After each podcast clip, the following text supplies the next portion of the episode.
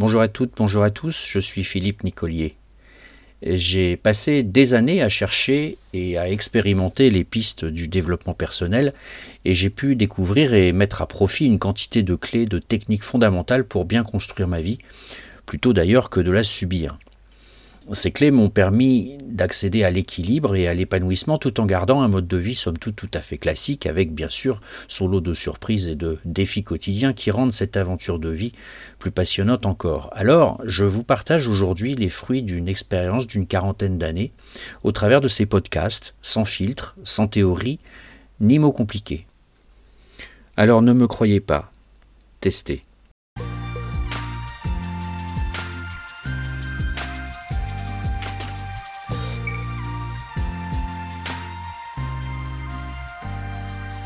Récemment, j'attendais une personne à l'aéroport et j'ai remarqué que mon mental commençait à discuter tout seul. Il tentait de trouver une raison euh, à ce retard et c'est incroyable à quelle vitesse ça démarre quand on apprend ou quand on se rend compte que quelqu'un n'arrive pas.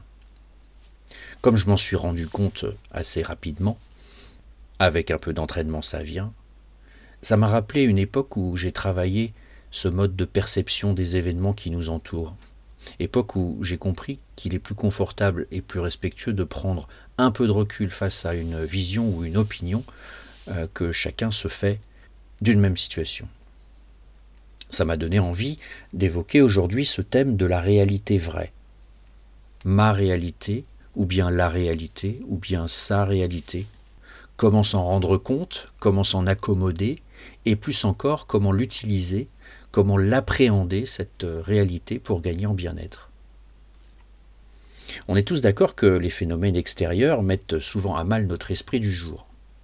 Parce que notre mental, c'est un compagnon bavard qui nous cause souvent beaucoup de tourments. Un jour, alors qu'on attendait les grands-parents qui nous rejoignaient en vacances, on avait préparé une grande table pour les accueillir avec un bon repas.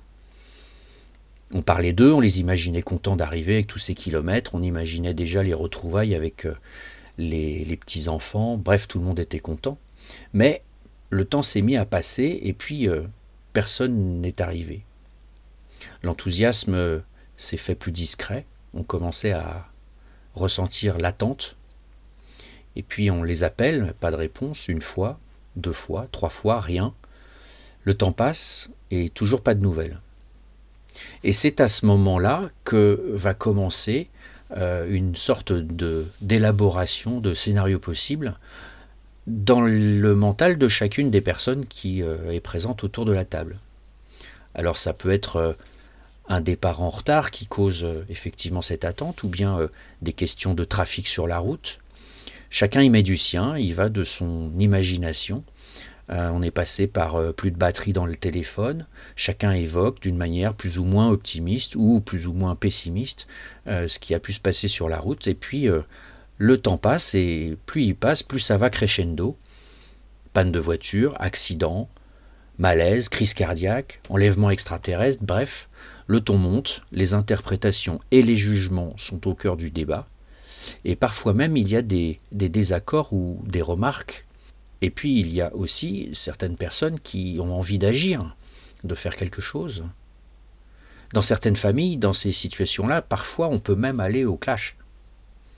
Parce que euh, l'oncle Jean rassure, le cousin Marcel, lui, euh, il a peur, et puis euh, d'autres personnes sont plus ou moins sereines.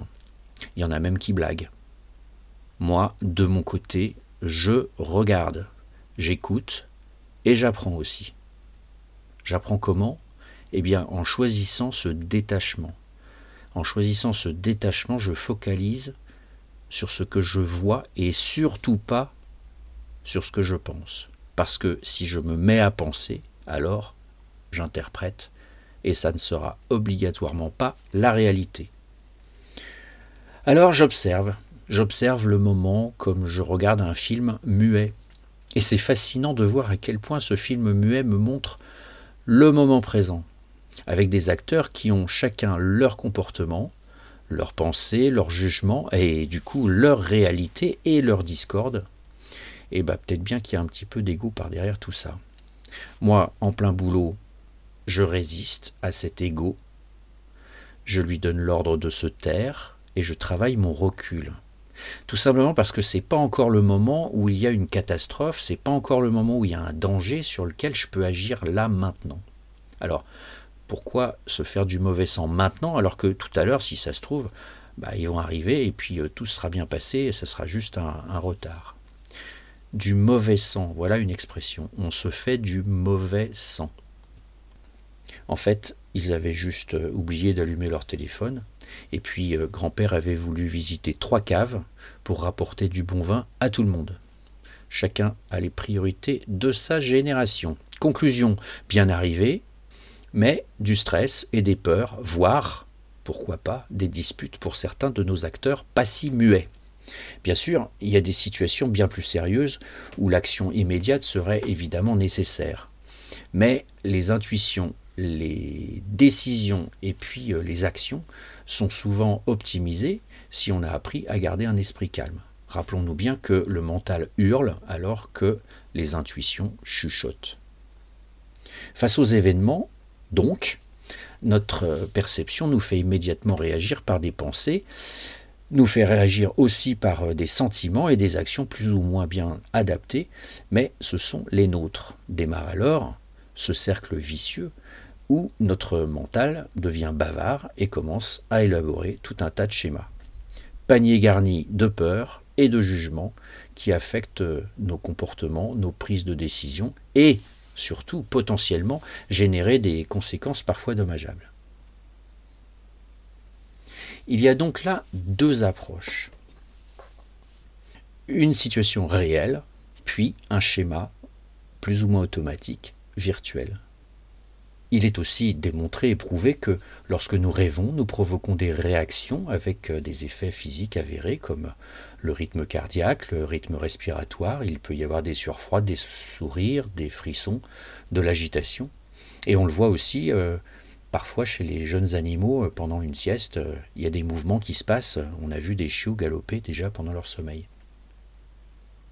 Alors, comme on est tous les deux et que personne nous écoute, on va se tutoyer, tu veux bien? Donc si tu te fais courser par un ours, le réveil sera différent que si tu as nagé avec les dauphins, on est d'accord? Nos pensées ont donc un effet immédiat et direct sur notre corps physique. Tu me suis? Même si c'est difficile à admettre, l'inconscient ne fait pas la différence entre le réel et le virtuel. Pour lui, l'inconscient, une, image, c'est une image. Voir une situation où parfois il suffit juste d'y penser pour provoquer les mêmes réactions de surprise, de peur, de colère, de joie, de tristesse ou de dégoût. Juste imaginer un truc peut avoir euh, un effet physique. Certaines personnes réagissent fortement euh, rien qu'à penser aux ongles ou à la craie qui va crisser sur le tableau noir ou bien aussi, pourquoi pas, une sensation de vide ou une sensation claustro euh, d'un ascenseur bloqué, par exemple. Ça affecte physiquement une personne qui peut, euh, juste par la pensée, euh, vivre ce, ce moment. Quand tu regardes un film, ton corps réagit physiquement. Il peut y avoir des larmes, du stress ou toute forme d'émotion ou de réaction physique interne. Et donc, pas de différence pour le cerveau entre le réel et le virtuel. Ça, on est d'accord. OK?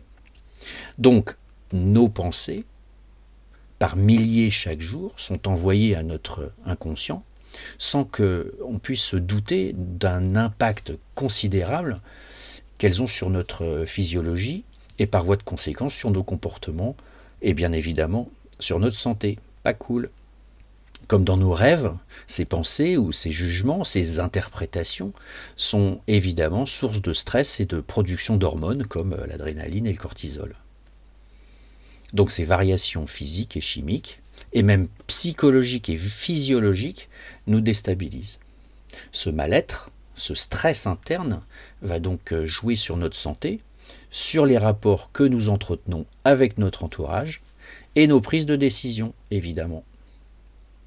Alors, ce n'est pas toujours un stress important, c'est aussi très souvent des mini-doses. Mais en revanche, ces mini-doses, ces mini-stress, ils sont très courants au fil de la journée. Si on pouvait prendre et regrouper toutes les mini-doses de stress qu'on prend dans la journée et les mettre en une seule et unique dose à un moment donné de la journée pour s'en débarrasser, bah, cette dose-là, elle serait conséquente. Alors est-ce que ça te dirait de pouvoir changer ça? Comme je t'ai dit tout à l'heure, j'ai travaillé ces thèmes il y a bien longtemps et ça marche bien.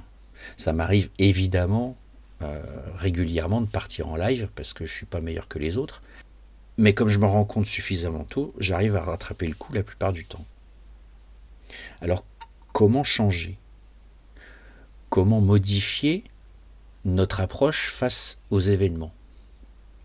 Pour ça, il faut comprendre et même admettre ce qui déclenche nos jugements. Des jugements, des avis, des opinions qui sont issus de la perception de chacun face aux circonstances. C'est notre carte du monde, la carte du monde qu'on s'est dessinée depuis toujours. Et il n'y en a pas deux pareilles. Tu as la tienne, comme moi j'ai la mienne. Et toutes les deux, plus celle de tous les autres, eh bien, elles se sont dessinées au fil de notre vie en fonction de, pour la tienne, de ton caractère, de ta culture, de l'éducation que tu as reçue, et puis évidemment des vicissitudes de la vie que tu as vécues. Et ce sont des filtres que tu as mis en place depuis toujours. Ce sont nos croyances. On en parle beaucoup aujourd'hui des croyances. D'ailleurs, sans doute, tu as lu ou tu as pu entendre qu'il y en a deux formes simples qui sont d'une part les croyances dynamiques, celles qui te disent que ça va marcher, que tu es capable, que tu es fort et que tu vas gagner, et puis les croyances limitantes, celles qui sont souvent liées à la confiance en soi ou à l'estime, celles qui euh, te montrent une peur, qui t'empêche d'oser et donc qui te freinent. Cette carte du monde, donc, construite sur nos gènes et nos caractères, bien sûr, mais sur nos croyances depuis toujours, eh bien, elle est très présente et elle est hyper importante pour chacun de nous. Et c'est elle qui nous fait effectivement réagir. Avec, évidemment, l'influence de notre mental et de notre ego. Alors, imagine un instant.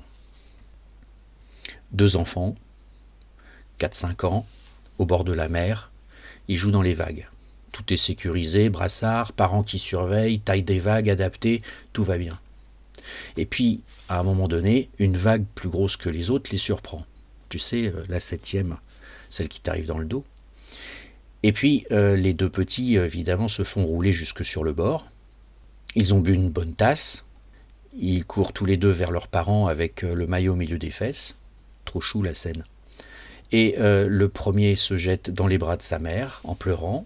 Qu'est-ce qu'il cherche? Bah Forcément de l'amour, du réconfort parce qu'il a eu peur. Et puis le deuxième, lui, il a plutôt euh, le rire aux lèvres.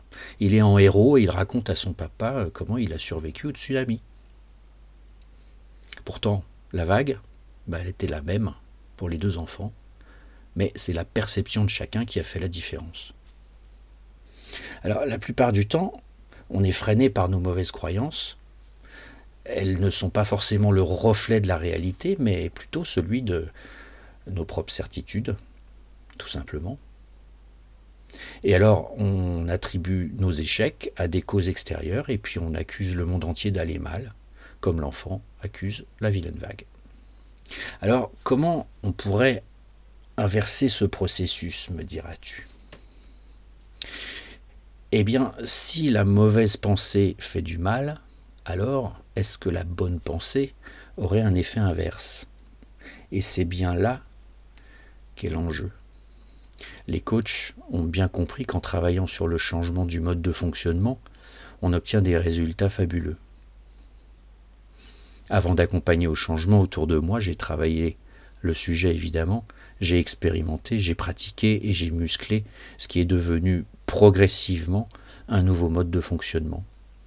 Et c'est pourquoi ça me fait plaisir de le partager aujourd'hui c'est vrai que c'est difficile de changer ses comportements sans un bon accompagnateur, mais c'est possible quand même de faire soi-même un premier pas vers euh, ce changement. L'idée est simple et je t'en fais le cadeau. Écoute bien. face à une situation donnée qui engendre des comportements habituels, comme on l'a dit, je te propose d'essayer d'observer ta ou tes réactions. Tu arrêtes le discours intérieur, tu arrêtes les jugements sur ce qui est bien ou sur ce qui est mal à tes yeux. Tu arrêtes ta perception, tu me suis? Puis tu portes toute ton attention sur les effets physiologiques ou physiques obtenus dans l'instant présent. Tout ce qui se passe dans ton corps, comme on a dit tout à l'heure, tremblement, sueur froide, genoux qui tremblent, les yeux qui regardent à droite à gauche, les joues qui peuvent rougir, selon la perception de chacun. Tu mets tes cinq sens en éveil. Ok? On est vraiment sur une concentration précise de soi. Il y a peut-être aussi un jugement d'opinion. Eh bien dans ce cas-là, juste tu l'observes. Concentre-toi sur toi. Tu sais, le film muet. Mais là, en plus, c'est sans la lumière, comme les yeux fermés. Cette méthode offre deux avantages. La première, c'est de faire plus ample connaissance avec toi-même. En apprenant et en pratiquant la prise du recul, tu vas transformer ton ego, qui déteste être observé, et tu verras que l'effet va s'atténuer gentiment. Et puis la deuxième, c'est que tu désamorces partiellement un conflit parce que l'attention est portée sur toi et non pas sur le problème que te propose la personne qui est opposée à toi. Par exemple, imagine un boxeur qui est en train de frapper sur le gros punching ball, le gros sac énorme avec du sable dedans. Eh bien, si on tire sur la ficelle en dessous, imaginons qu'il y a une ficelle en dessous, je ne sais pas comment c'est fait, euh, eh bien, le sable va se vider au sol et le boxeur va arrêter de boxer, tout simplement. Alors, choisir le recul, euh, prendre un temps pour observer, c'est la méthode qui a été employée par les plus grands sages depuis toujours. Alors moi évidemment, je suis pas un grand sage, bien loin de là, mais je m'en inspire. Et grâce à elle, j'ai appris à ne plus réagir à chaud systématiquement, et ça a modifié mes comportements, parce qu'en observant l'instant, eh bien, ça contribue aussi à influencer les comportements de l'entourage. Pourquoi? Parce que juste pendant qu'on s'occupe de soi, ça dure juste une, deux, trois secondes maximum. Eh bien, la personne qui est en face, bah, elle, attend qu'on réagisse, mais on, est en train de s'occuper de soi. Donc elle aussi, elle descend légèrement son taux euh, d'énervement possible. Gandhi disait, incarne le changement que tu veux voir s'opérer dans le monde. En bref, montre l'exemple. Donc, si tu veux éviter le conflit et être entendu, eh ben, incarne l'écoute. Lorsqu'il s'agit d'un différent entre deux personnes, ce temps d'arrêt, comme je disais il y a une seconde, cette pause, cette pause observation de soi, va te permettre aussi de comprendre le cheminement de l'autre personne. Mais encore une fois, sans le juger, juste le comprendre. Son propos est opposé au tien, ok, c'est bien, on ne peut pas être toujours d'accord. Alors, évidemment, je suis toujours prudent sur ce thème parce que je sais que si je cherche à convaincre à tout prix, eh mon interlocuteur va obligatoirement renforcer ses arguments et même en trouver des nouveaux. Donc je vais alimenter euh, son, point de vue, probablement, parce que lui, par contre, bah, il veut me convaincre. Mais ça prend pas. Je lui fais entendre que son avis est différent, mais que je le respecte et puis je lui fais la proposition en lui disant que ok, j'ai écouté ce qu'il a dit, maintenant je lui propose d'écouter le mien jusqu'au bout. Ou éventuellement on peut, si on sent que euh, c'est un petit peu euh, tendu, euh, tenter de reporter pour en discuter plus tard. Tout ça dans un seul but, évidemment, trouver ensemble la voie du milieu.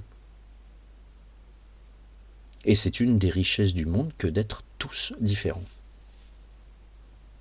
Alors, j'aimerais te partager une phrase que j'aime bien, qui a été écrite par euh, Wayne Dyer, qui est un écrivain américain, Il a écrit euh, beaucoup de livres sur le développement personnel et une quinzaine d'entre eux sont traduits en français. Et il dit Personne ne peut provoquer la colère ou le stress en vous. Vous seul pouvez le faire et votre colère est attribuable à votre façon de percevoir les événements dans votre monde ou, en d'autres termes, à votre façon de penser. Alors au lieu de débattre de ce qui est vrai ou faux, concentrez-vous sur votre façon de structurer vos pensées et vos sentiments. Merci Wayne pour cette phrase qui montre bien à quel point on est si souvent responsable de nos petits inconforts quotidiens et surtout que nous avons le pouvoir d'agir et de nous corriger pour s'entraîner à les vivre beaucoup mieux. Alors tu as sans doute des exemples plus personnels en tête où tu te dis peut-être que ça ne pourrait pas marcher pour ces exemples-là et tu as bien évidemment raison parce que tous les cas sont très différents et je ne peux pas ici euh, traiter tous les cas, parce qu'en plus je ne les connais pas tous. Euh, et je suis euh, plutôt obligé de rester dans cette voie du milieu. Mais souviens-toi que la clé, c'est qu'il y a toujours un moyen de contourner les obstacles. Et c'est le jeu que la vie euh, nous propose chaque jour. Et on peut le prendre comme un jeu. Attention, bien évidemment, selon la gravité des faits. Si tu as besoin justement d'approfondir un certain point, je t'invite à m'exposer un cas de manière plus précise afin que on puisse euh, en discuter et puis que peut-être je puisse te proposer une autre vision ou même la partager euh, avec un podcast juste pour toi. Mais tu peux aussi me contacter plus personnellement si tu veux et puis on pourra ensemble débroussailler et redessiner ton nouveau jardin. Alors pour finir, on peut retenir quatre points importants. Le premier, c'est que notre esprit ne fait aucune différence entre le réel et le virtuel. Le deuxième, c'est que nos pensées agissent sur notre physique, nos paroles et nos actions. Le troisième, c'est que nous pouvons apprendre à penser différemment et obtenir des résultats différents. Et le quatrième, c'est que apprendre à s'observer apporte des bénéfices considérables et contribue au mieux-être de tous. Alors tu te rappelles tout à l'heure quand on a parlé de mon mental qui causait un peu trop fort à l'aéroport.